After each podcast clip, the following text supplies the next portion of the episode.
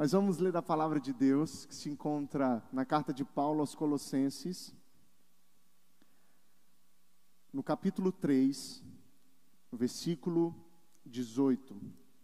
Carta de Paulo aos Colossenses, capítulo 3, versículo 18, e nós vamos até o versículo de número 1 do capítulo 4. Vamos começar, capítulo 3, versículo 18, que diz assim: Mulheres, sujeitem-se, cada uma ao seu marido, como convém a quem está no Senhor. Maridos, ame cada um a sua esposa ou a sua mulher, e não a tratem com amargura. Filhos, obedeçam a seus pais em tudo, pois isso agrada ao Senhor. Pais, não irritem seus filhos para que eles não desanimem. Escravos, obedeçam em tudo a seus senhores terrenos, não somente para agradá-los quando eles estão observando, mas com sinceridade de coração, pelo fato de vocês temerem o Senhor. Tudo o que fizerem, façam de todo o coração, como para o Senhor e não para homens, sabendo que receberão do Senhor a recompensa da herança. É a Cristo, o Senhor, que vocês estão servindo. Quem cometer injustiça receberá de volta a injustiça, e não haverá exceção para ninguém. Senhores, Deem aos seus escravos o que é justo e direito, sabendo que vocês também têm um Senhor nos céus. Amém? Meus irmãos, eu não sei se vocês ah, gostam de filmes. Eu gosto muito de filme. Mas eu gosto de filmes realistas. Eu gosto de filme onde pessoas têm dois braços, duas pernas, dois olhos. E não filme que o cara vira um vampiro e ele é bonzinho e brilha no sol. Eu acho que não é muito legal assim, não é tão realista, né? Eu gosto de filme realista. Filme que tem um homem, que tem uma mulher, tudo normal. Mas tem filmes que que tem grandes cenas, cenas que você nunca imaginou ver um dia. No cinema você consegue assistir, você consegue ver uma nave espacial gigante entrando no centro da cidade, derrubando os arranha-céus, com grandes bombas, grandes efeitos. Tem gente que gosta de filme assim, eu, eu já não gosto, porque, diferente de você, eu não acredito em ET, então não faz muito sentido. Mas tem gente que gosta também de um filme onde um menino tem uma varinha e não faz muito sentido, né, gente? Eu sei, é filme, é filme, é filme, é só filme. Mas eu gosto de coisas reais. Olha, o último filme que eu assisti foi o filme do Elvis Presley. Incrível. Uma biografia. Que filme sensacional. É um filme real. Eu não vi o Elvis Presley voando por aí, soltando teias pelos pulsos. Antes do Elvis Presley, eu assisti o Homem-Aranha. E, e, eu não sou muito fã, assim, sabe, desses filmes. E me apareceu três Homem-Aranhas. Eu e Agnes, com TDAH, a gente estava assim. O que está acontecendo?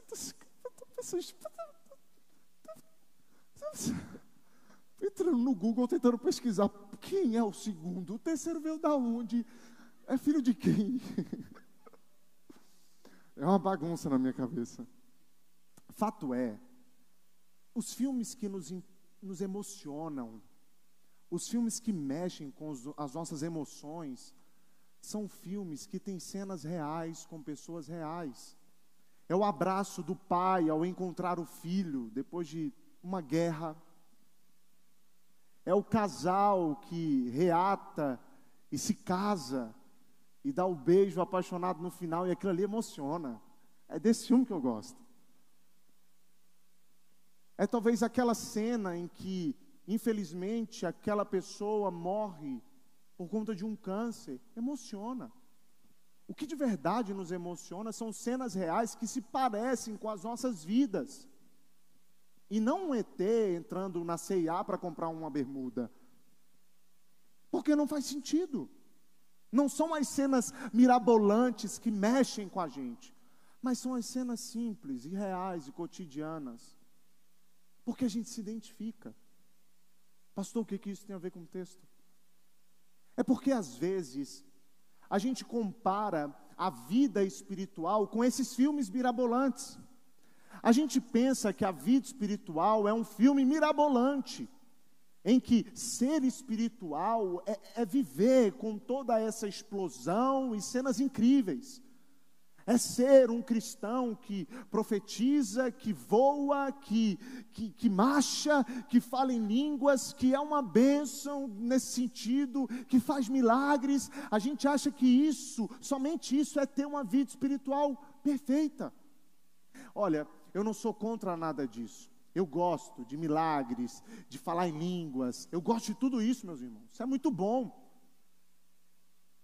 Mas a vida espiritual não está simplesmente no culto, não está em, simplesmente em reuniões fervorosas, mas a vida espiritual está no dia a dia, está na casa, no lar, na convivência com a sua esposa, na convivência com o seu marido, na convivência com o seu pai, com a sua mãe, está na sua vida como filho, a vida espiritual está no seu trabalho, de você como empregado, de você como empregador, como chefe. A vida espiritual, gente, não é, não pode ser medida em quantos tipos de línguas estranhas a gente fala, ou quantas profecias e sonhos mirabulosos que Deus aparece que a gente tem. Olha, na minha época de assembleia, na minha adolescência, a gente viveu grandes coisas no culto. Eu lembro que a gente ia para a vigília, começava 10, terminava 5.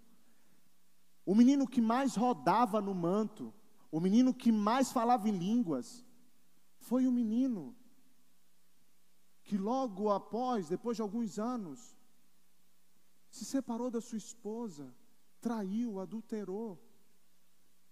No mesmo dia que ele estava no culto, profetizando, ele estava conversando com a sua amante.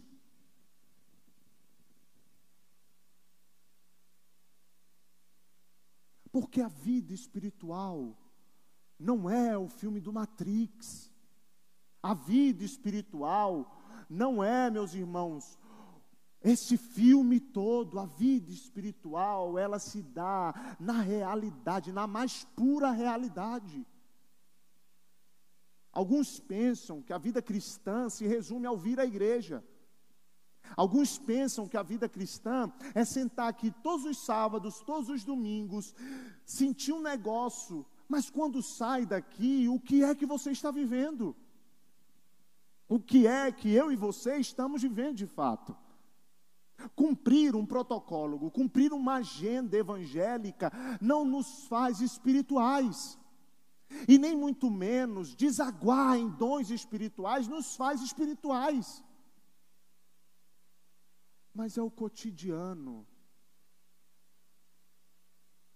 É o cotidiano que revela quem você é no reino. É a mesa na sua casa que revela quem você é no reino. É a vivência com os seus filhos que revela quem você é no reino. É a maneira como você trata os seus pais que revela quem você é no reino. Porque alguém pode julgar da seguinte forma: eu sou um doze, eu sou um discípulo de um pastor, eu sou um cara renomado na igreja, eu tenho patentes evangélicas gigantescas, os meus pais são crentes, eu sou crente desde que eu nasci, portanto, Deus deve ter algo especial comigo que me faz fazer qualquer coisa fora dos princípios, que está tudo bem. Portanto, viver uma vida errada já não, não tem nem mais arrependimento envolvido. Porque ela pensa que porque tem todas essas prerrogativas religiosas, ela pode viver a sua vida secular, se é assim que eu posso dizer, de qualquer jeito. A verdade é que não existe essa questão de secular e, e religiosa. A vida é a vida. Nós somos cristãos no mundo. A nossa vida com Deus, as nossas experiências místicas, precisam reverberar nos nossos relacionamentos mais profundos. Os nossos encontros com Deus, com o Abba, com o Pai, deve reverberar, desaguar nos nossos relacionamentos. Olha, certa feita, quando eu liderava na Assembleia de Deus, uma mãe chegou para mim e disse assim: Pastor, eu gostaria de falar com o senhor. Eu digo: Fale. É, eu sou mãe do fulano de tal. Eu fiz: Poxa, que benção esse menino. Ele fez: É, ele é uma benção mesmo. Mas o que está acontecendo? Pastor, ele simplesmente chega em casa, se tranca no quarto, fica orando, orando, orando, orando, orando, lendo a Bíblia, orando, orando, orando. Eu falo, menino, vem almoçar. Ele não aparece. Fica o tempo todo no quarto orando. Eu falo, menino, vem jantar. Ele não vai jantar, pastor. É da igreja para o quarto, do quarto para a igreja. Eu falo, menino, o teu pai chegou do trabalho, vai lá falar com ele. Não, mãe, eu estou no meu momento com Deus. Pastor, isso está errado.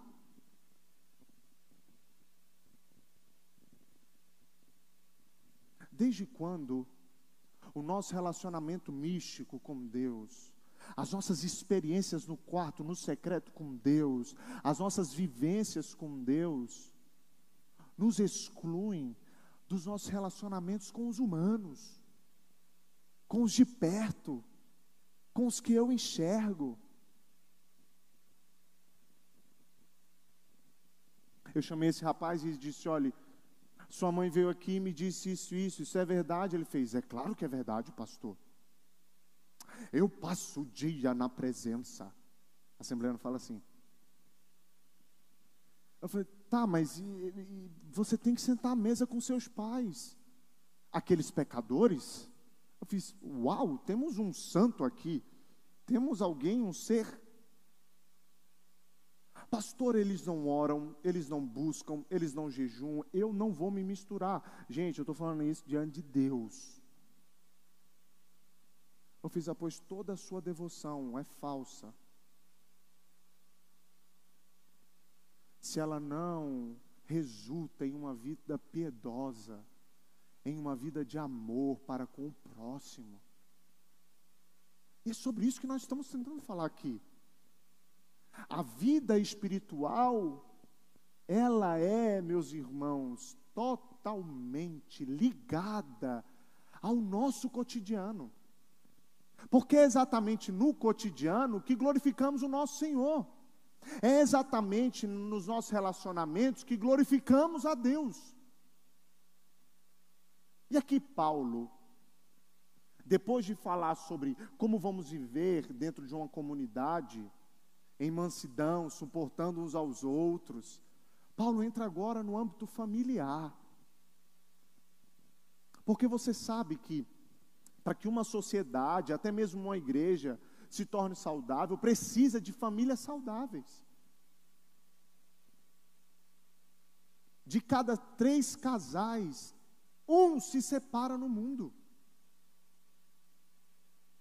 Quantos e quantos filhos, ou melhor, Quantos de vocês não têm problemas com os pais? E estão aqui, e glória a Deus. Quantos de nós não queremos matar o nosso chefe? E quantos chefes não querem matar os seus empregados? Pastor, vamos combinar um negócio. Vamos deixar baixo. Vamos deixar baixo. Olha, a gente vai vivendo a vida aqui na fonte. A gente, olha, eu vou no voluntariado, eu vou na célula, mas não entra lá em casa não. Mexe com as coisas lá de casa não. Porque, meus irmãos, você é exatamente o que você é na sua casa. Aqui você pode estar sendo um produto religioso. Na sua casa a gente vê a essência. Não adianta. Aqui você pode estar sendo mero produto, mera embalagem. É na tua empresa que a gente vê que tipo de empregado você é.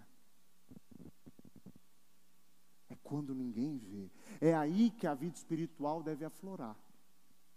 É aí que as coisas devem acontecer. Então, Paulo vai falar sobre três tipos de relacionamentos: marido e mulher, pais e filhos, empregados e empregadores. Ele vai dizer que como, como cristãos vão viver dentro desses relacionamentos. E ele começa falando, versículo 18: Mulheres, sujeitem-se cada uma ao seu marido. Ai, aleluia. Oh, glória, meu Senhor, pois é digno de louvor. Estão vindo agnes, meu Senhor. Mulheres, sujeitem-se, cada uma, ao seu marido, como, como convém a quem está no Senhor. O que, que significa a mulher se sujeitar? Primeiro, a gente está vendo um movimento feminista que olha para esse texto e tem. fica quase demoniada. Né? Jamais. O que Paulo está propondo aqui não é colocar uma mulher em uma posição inferior. O que Paulo está fazendo aqui não é diminuir o valor que a mulher tem. Não.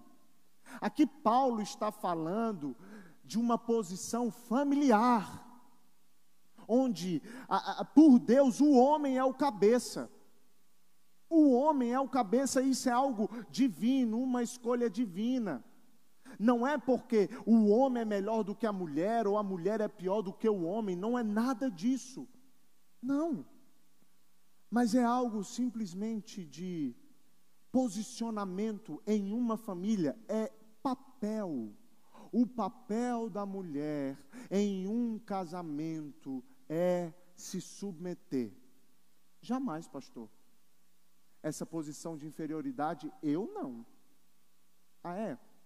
Cristo veio ao mundo e se submeteu, obedeceu. Cristo deixou a sua glória e conquistou glória quando se submeteu. A própria palavra diz que todos nós devemos nos submeter uns aos outros. Então, dentro de um relacionamento e de um lar cristão, a mulher sempre irá submeter ao seu marido, mas isso não significa que o marido deve mandar de maneira totalmente antibíblica na mulher, maltratar, bater, escorraçar, esculachar, difamar. Não. Mas a mulher que olha para Cristo, vê em Cristo um Cristo que se submete. Se Cristo se submeteu, como olhar para tudo isso e ver essa posição como ruim? É olhando para Cristo, é olhando para Jesus, que a mulher consegue se submeter ao seu marido. É olhando para aquele que se submeteu que você, esposa, vai se submeter. É colocando de lado o seu orgulho, o seu ego, e em amor a Deus e ao seu marido, você se submete.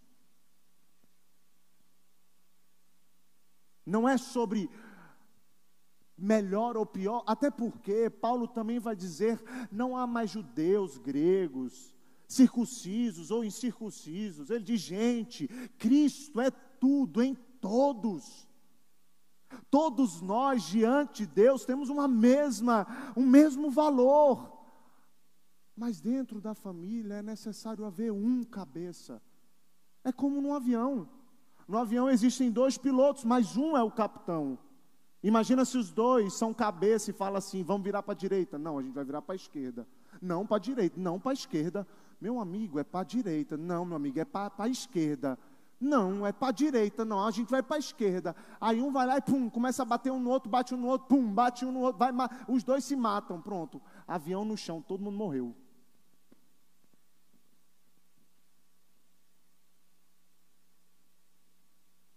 Mesma coisa de um navio. Existe um capitão.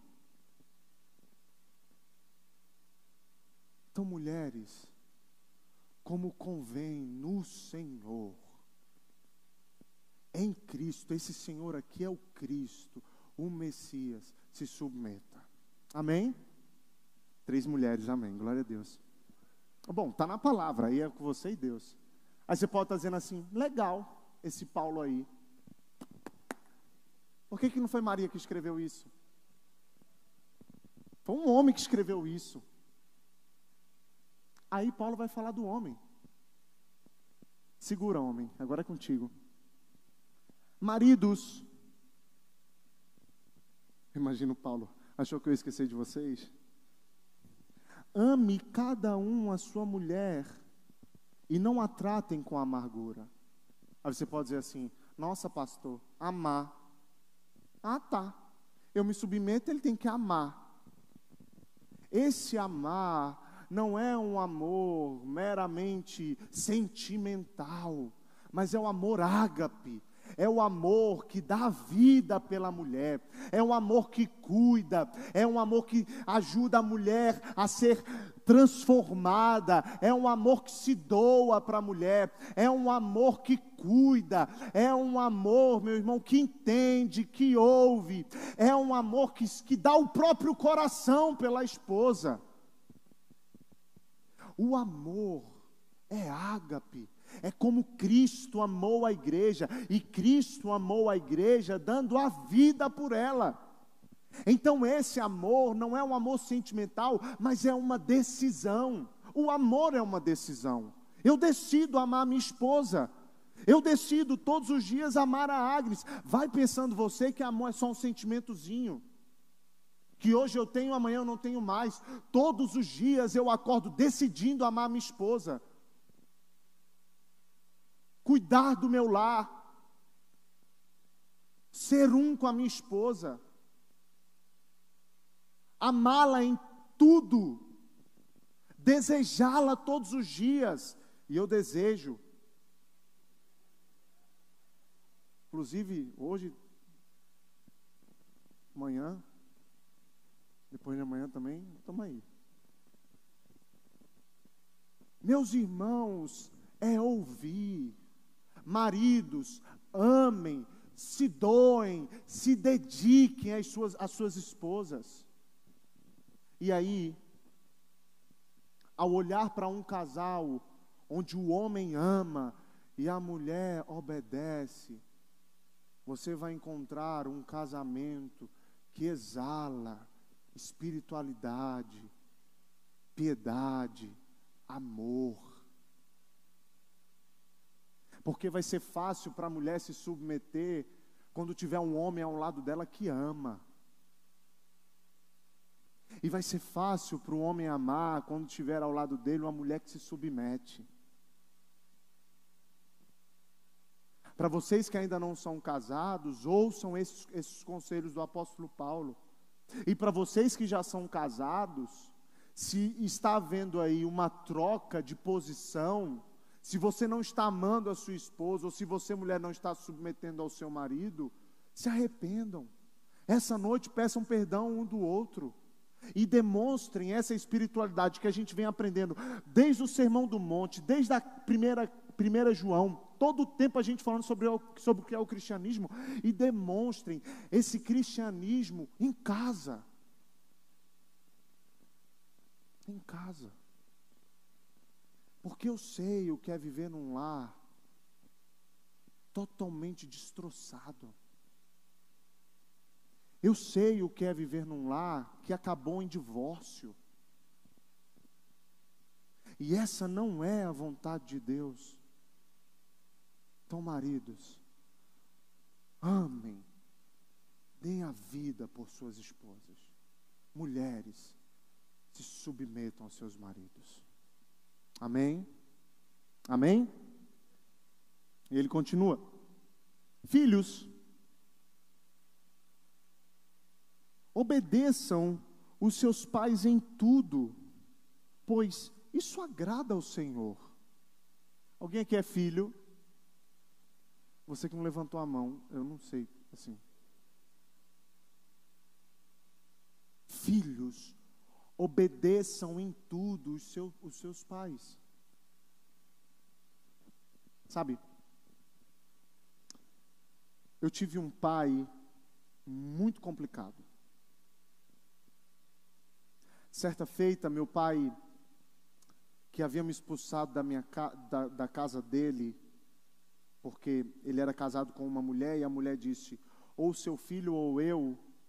Aí eu virei para meu pai e falei assim: vai lá, pai, fala tudo para ela. Ele virou para mim e falou assim: sai de casa. Arrumei minhas coisas e saí de casa. Assim, nunca dei problema, BO para meu pai. Depois de ter sido expulso, e a história é muito longa, eu fui morar na casa da ex-mulher do meu pai, porque minha ex-mulher do meu pai morava num apartamento que era do meu pai. E ela era do exército, ficava no interior, não sei quantos dias. Ela falou assim: fica o tempo aqui. Aí nesse tempo que eu estou lá, meu pai me processou. Meu pai me processou. Aí no processo, meu pai tinha que. Meu pai falou que ele não tinha mais obrigação de me sustentar. E meu pai nunca me sustentou. Eu falei, meu pai está fumando orégano. Aí fomos lá para a juíza, para a conciliadora. Aí a conciliadora falou assim: ó, seu pai pode te dar dois salários mínimos? Eu falei assim: ele nunca me deu nada? Ele pode, pode. Se eu soubesse, eu tinha vindo antes aqui, moça.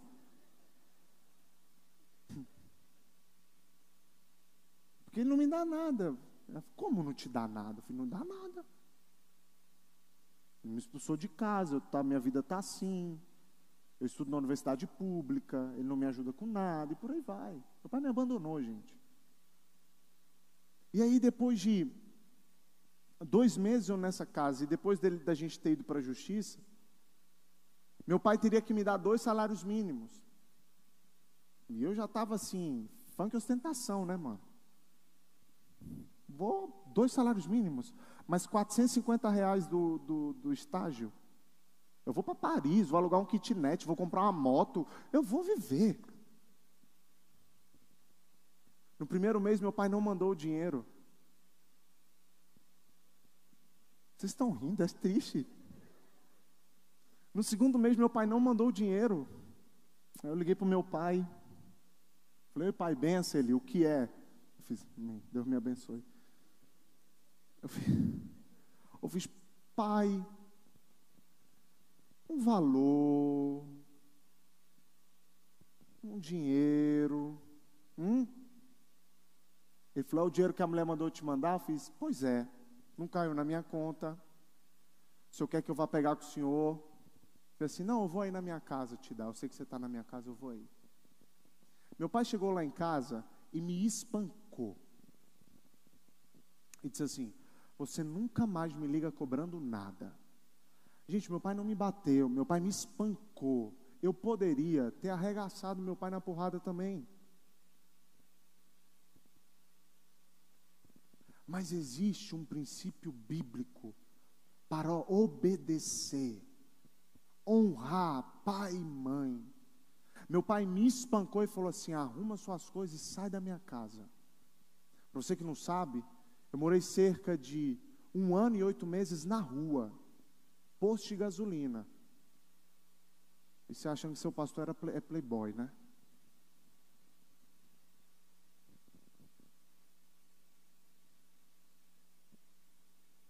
Eu obedeci o meu pai até o último momento, até o último instante da vida dele.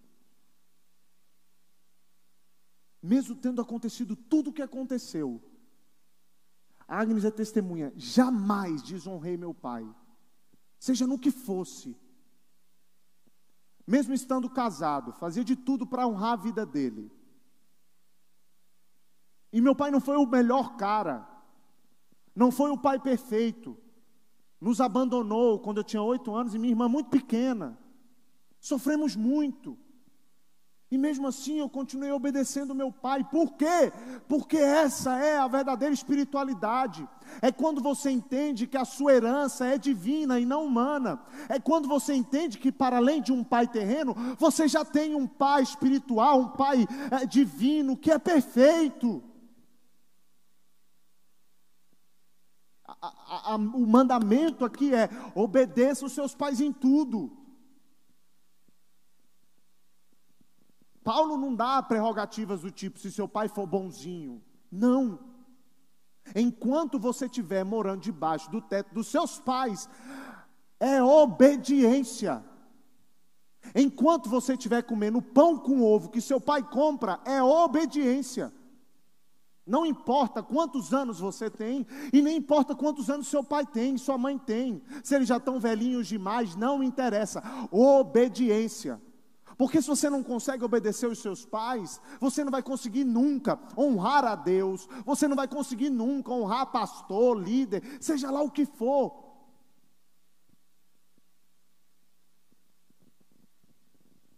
Obedecer. Mas por que, pastor? Porque isso agrada ao Senhor. Quer um motivo para você obedecer? Agradar a Deus. A gente pensa que agradar a Deus é os retetés, é vir no culto, é o, o, o que eu estou sentindo. Não, agradar a Deus é quando você obedece seu pai. Aí seu pai fala não, sua mãe fala não, você acha que ela é louca, que ela já está velha, grita com ela, deixa ela falando sozinha. E vem aqui na igreja falar: vamos mudar o mundo.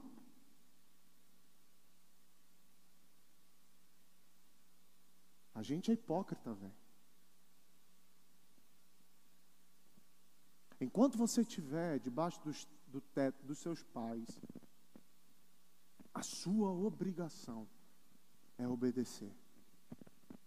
Obedecer. Aí sim você vai estar mostrando a verdadeira espiritualidade. Não é o tanto de discípulos que você tem, mas é como você se porta como discípulo de, discípulo de Cristo dentro do seu lar. Ele vai continuar dizendo, no versículo, versículo 21, pais. Primeiro disse para os filhos, agora vem para os pais. Tem, algum, tem alguém que é pai aqui? Levanta a mão os pais, levanta a mão os pais. Ele diz, pais. Você está falando assim, eu não sou pai, Graças a Deus, agora essa não é comigo, passou, mas você vai ser. Então já vai pegando aí também. Pais, não irritem seus filhos, para que eles não desanimem. Tem filhos que pegam esse texto aqui e falam assim: Pai, não vem brigar comigo, o Senhor mandou você não me irritar. Não me irrita. Está totalmente errado sua exegese, tá?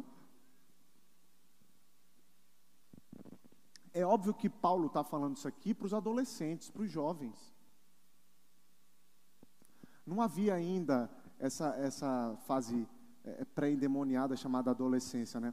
Mas, o qual eu já pertenci, a esse grupo seleto. Pastor, não fala isso. Eu já fui um deles, mas venci. Paulo não está falando para Bela, entendeu? Do tipo assim, ó paz, não irrita, a Bela, às vezes ela irrita com ela mesma falando.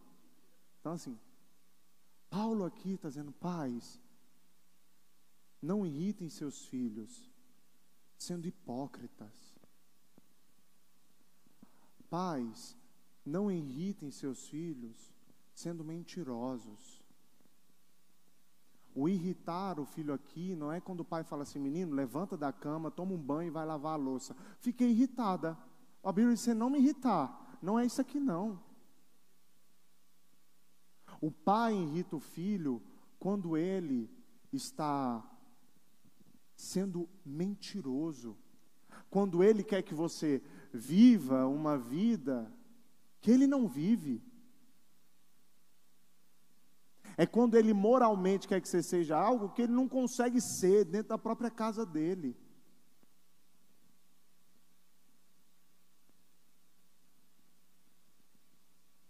Então o pai, ele irrita o filho quando em total falta de sabedoria não consegue, não consegue por nenhum momento ser real em suas atitudes. Mas está sempre sendo dominado pelo orgulho, está sempre sendo dominado pelo seu ego então você que é pai, corrija, repreenda os seus filhos de maneira bíblica. Corrija, repreenda os seus filhos, mas dê exemplo. Porque isso, meus irmãos, é, é isso que convém, para que seu filho não desanime. E esse desanimar aqui é um desanimar psicológico. O desânimo com os pais está fazendo de filhos pessoas com depressão, com tristeza profunda, com ansiedade. Tudo advém desse desânimo que Paulo está falando. É todas as vezes que o filho olha para o pai e vê num pai uma inconstância moral e vê a bagunça que está no lar. Então, todas as vezes que seu pai te mandar fazer algo, não fica assim, não, você não pode me irritar, não é sobre isso. Mas os pais precisam não irritar os seus filhos, vivendo uma vida de amor, uma vida piedosa, uma vida que glorifica a Deus no seu, no seu relacionamento com seus filhos, é chamando para uma conversa na mesa, olho no olho, é mostrando para eles biblicamente o que é certo e o que é errado, é dando exemplos de como está a vida aí fora, é mostrando com a sua própria vida. Pais, não irritem seus filhos, para que eles não desanimem. Eu sei que o número de pais aqui é muito menor. Então eu quero falar com você que é filho e está desanimado. Se, se por algum motivo seu pai te desanimou, e o seu pai te irritou, os seus pais te irritaram, por conta do ego e do orgulho deles, eu convido você a sentar à mesa com seus pais, a abrir seu coração em amor e liberar perdão. Quantas vezes as atitudes do meu pai me desanimaram, me deixaram por tantas vezes depresso. E foi preciso sentar numa mesa e dizer para ele tudo em amor, com muito amor, com, um, com palavras carregadas de amor, e dizer assim: Mas eu te perdoo. Eu te perdoo.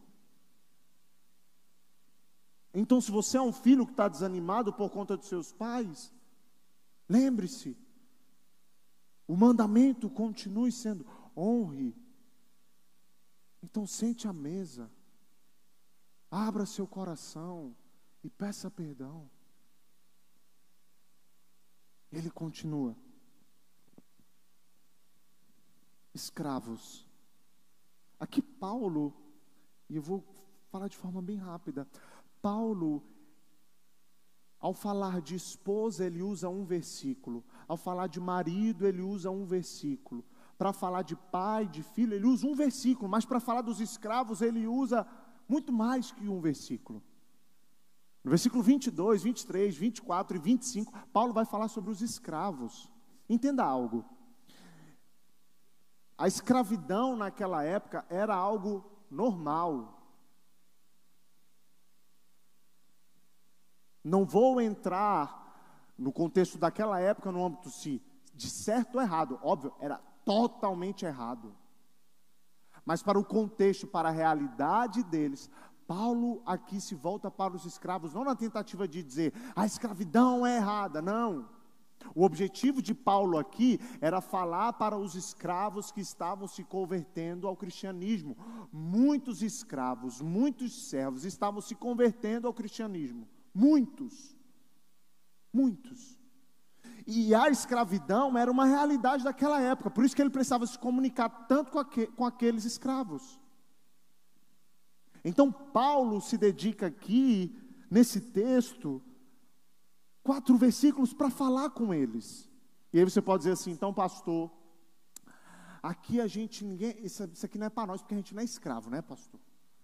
É, mas a gente é empregado.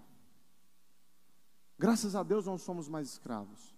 O próprio cristianismo ajudou a fazer com que a escravidão tivesse fim. Mas somos empregados. Trabalhamos. Temos os nossos chefes. E como vamos nos portar dentro dos nossos trabalhos? Como vamos exercer a nossa espiritualidade dentro dos trabalhos? Dentro das repartições, dentro dos escritórios, como empregados. Olha o que ele diz: escravos, obedeçam em tudo os seus senhores terrenos, não somente para agradá-los quando eles estão observando, mas com sinceridade de coração, pelo fato de vocês temerem o Senhor. Paulo está dizendo, gente, quando você estiver trabalhando, não trabalhe só quando o seu chefe vê.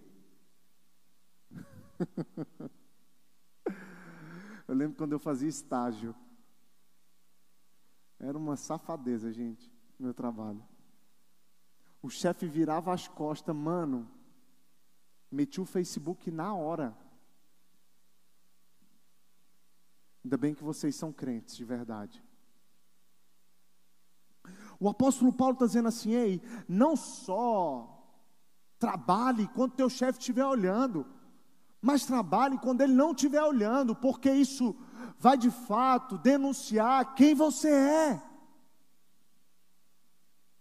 Isso denuncia como está o seu caráter.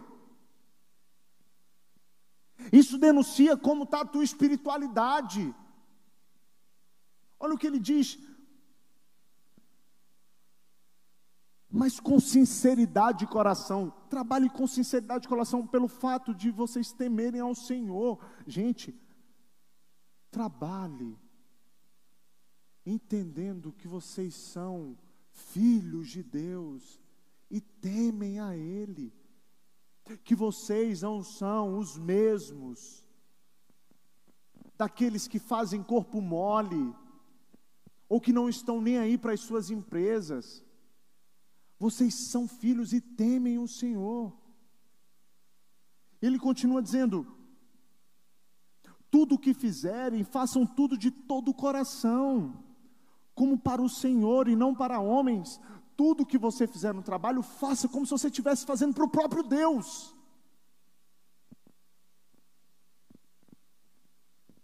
Aquele meu chefe não é Deus, pastor. Mas faça como se estivesse fazendo para o próprio Deus, porque é ali que você mostra o quão espiritual você está sendo.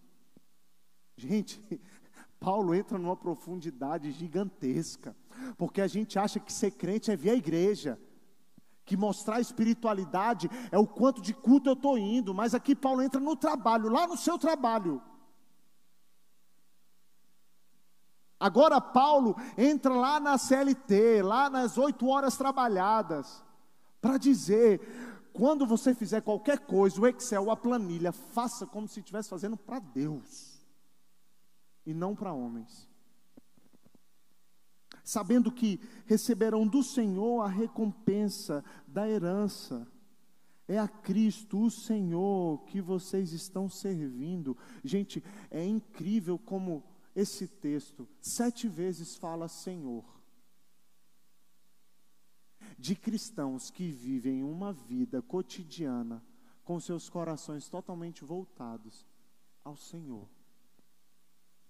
Então ele está dizendo: façam, porque vocês receberão uma herança, uma recompensa que vem do Senhor. Às vezes você está dizendo assim: eu não vou fazer, não. Eu não ganho nada. Meu dinheirinho, meu saláriozinho, safado aquele salário. Vale nada aquele salário. Tanto que eu trabalho. Eu não. Não tenho que fazer nada, não, gente. É, é esse tipo de cristão que está acabando com a imagem do cristianismo aí fora. Porque enquanto todos estão reclamando, você deveria dar o exemplo. Vem para a minha realidade, pastor. Eu estou indo para uma realidade bíblica. Lembre-se que a sua herança vem de Deus. Faça como se estivesse fazendo para Ele. Pastor, o meu salário é ruim. Piora esses, esses escravos. Paulo não estava falando com alguém que ganhava um salário mínimo. Paulo estava falando com alguém que vivia numa prisão, encarcerado, comia resto de comida, apanhava. Não está concordando com o que Paulo está falando? Paulo está falando para escravo, para a escória da sociedade, para quem era produto, era vendido. Paulo estava dizendo para eles: lembrem-se que a recompensa de vocês vem de Deus.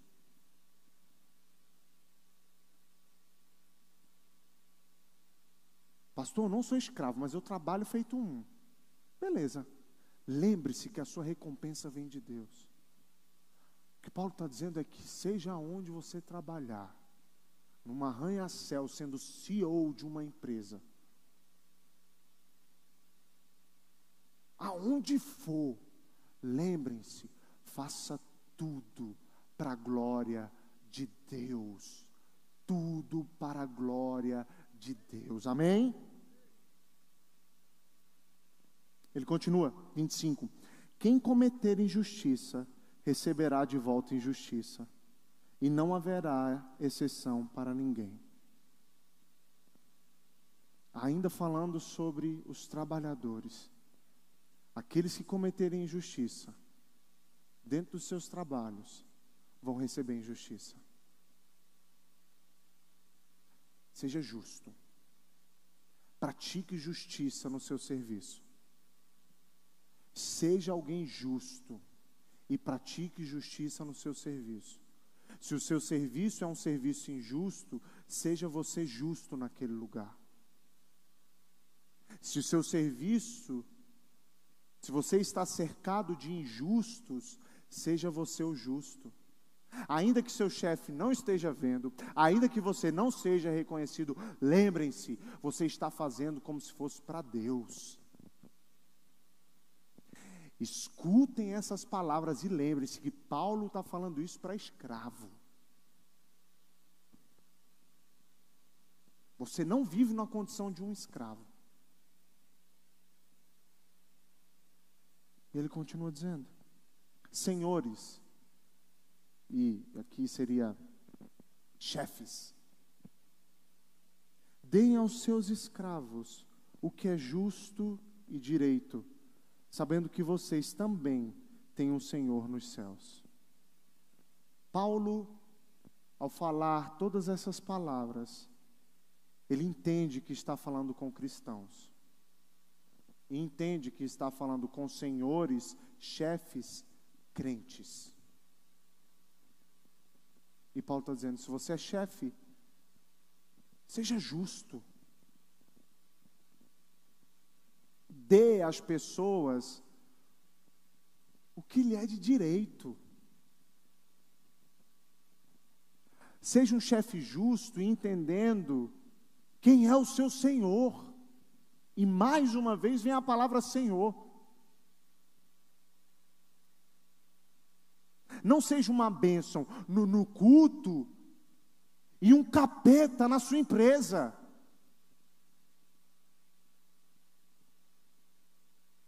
Não seja um chefe totalmente antibíblico na empresa e na igreja levanta as mãos, dá graça e paz.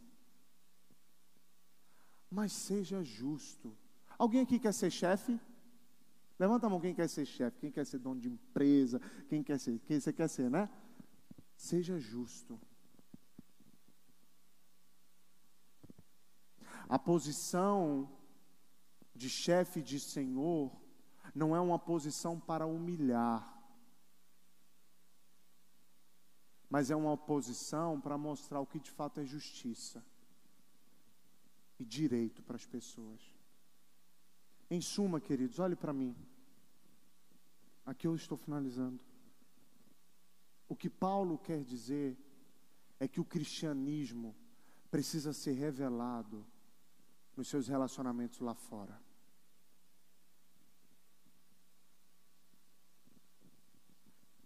O que Paulo está dizendo é que seu cristianismo não pode ser só um cristianismo de igreja, mas tem que ser um cristianismo na mesa da sua casa. Tem que ser um cristianismo na hora do almoço, quando todo mundo estiver ali na sua empresa conversando. O seu cristianismo deve ser um cristianismo quando sua mãe disser não e você obedecer. O seu cristianismo, mulher, deve ser revelado quando você se submete, você, marido, quando você ama. Óbvio que Paulo não tem como entrar em todos os assuntos sobre esposa, marido. Não, ele não entra em todos os assuntos. Mas ele traz pontos específicos, mostrando que tudo que aprendemos nessa carta, Paulo vem dizendo: pensem nas coisas do alto. Paulo vem lá de cima e desce para sua casa Paulo vem lá de cima e deságua na sua empresa, e dizendo: o cristianismo agora, a sua vida, o seu relacionamento místico com Jesus, precisa ser revelado nos seus relacionamentos, quando ninguém vê, quando o pastor não vê.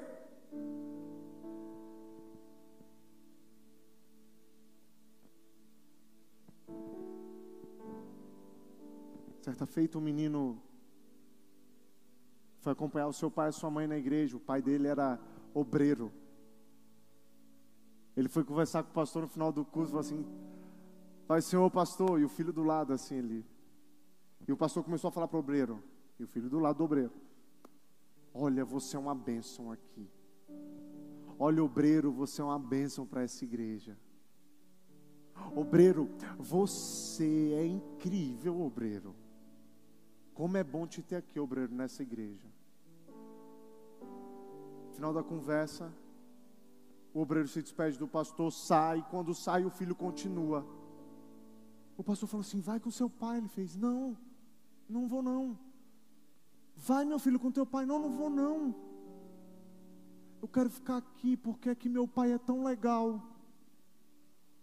Lá em casa ele bate em mim, bate na minha mãe grita com todo mundo. Eu quero ficar aqui, porque o meu pai aqui na igreja é mais legal.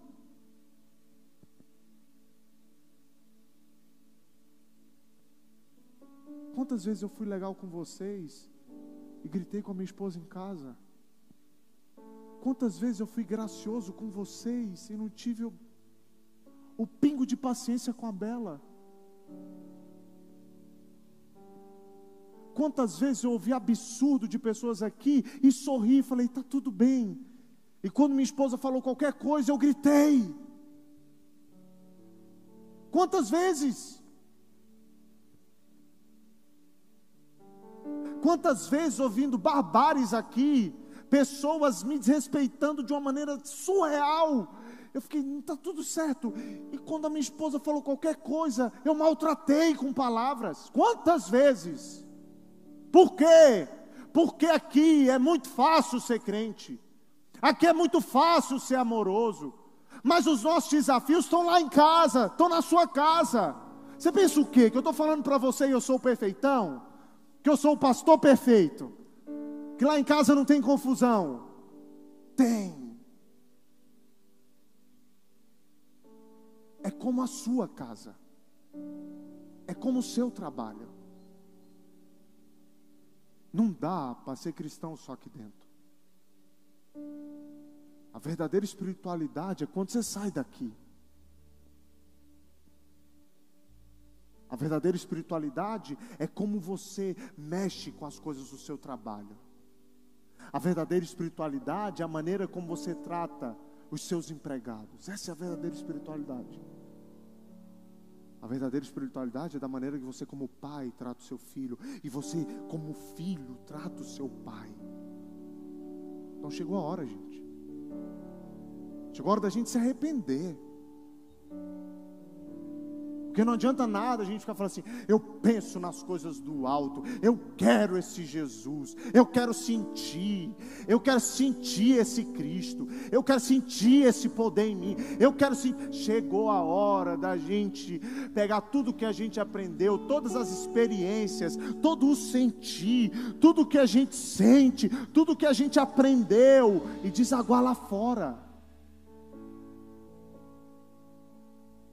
Se eu sento para tomar um café com seu colega de trabalho, o que, que ele vai me falar de você? E se a Agnes senta com a sua esposa, o que, que ela vai ouvir?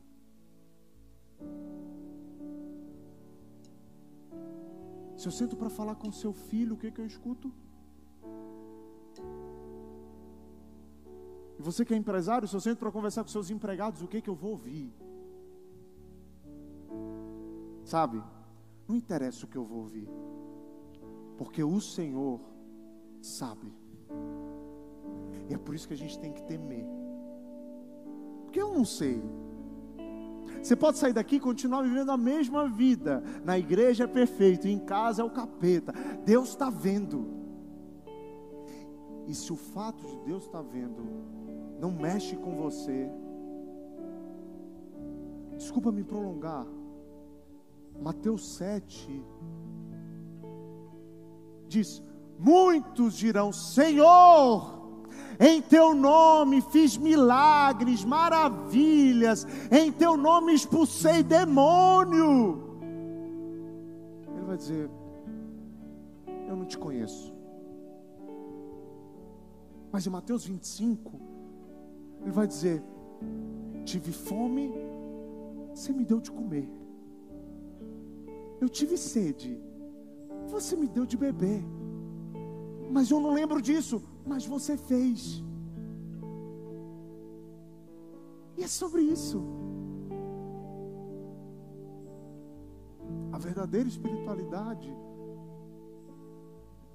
não está nos filmes mirabolantes, nos milagres, expulsão de demônio, mas está em dar de comer para quem tem fome, em dar de beber para quem tem sede, em amar a sua esposa, em se submeter ao seu marido, em obedecer o seu pai.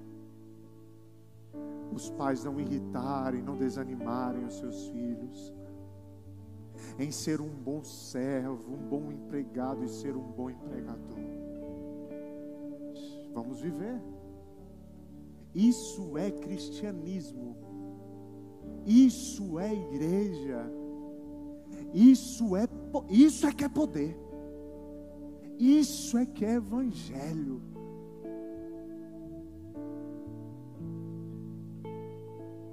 Cristãos que vivem uma vida de fato real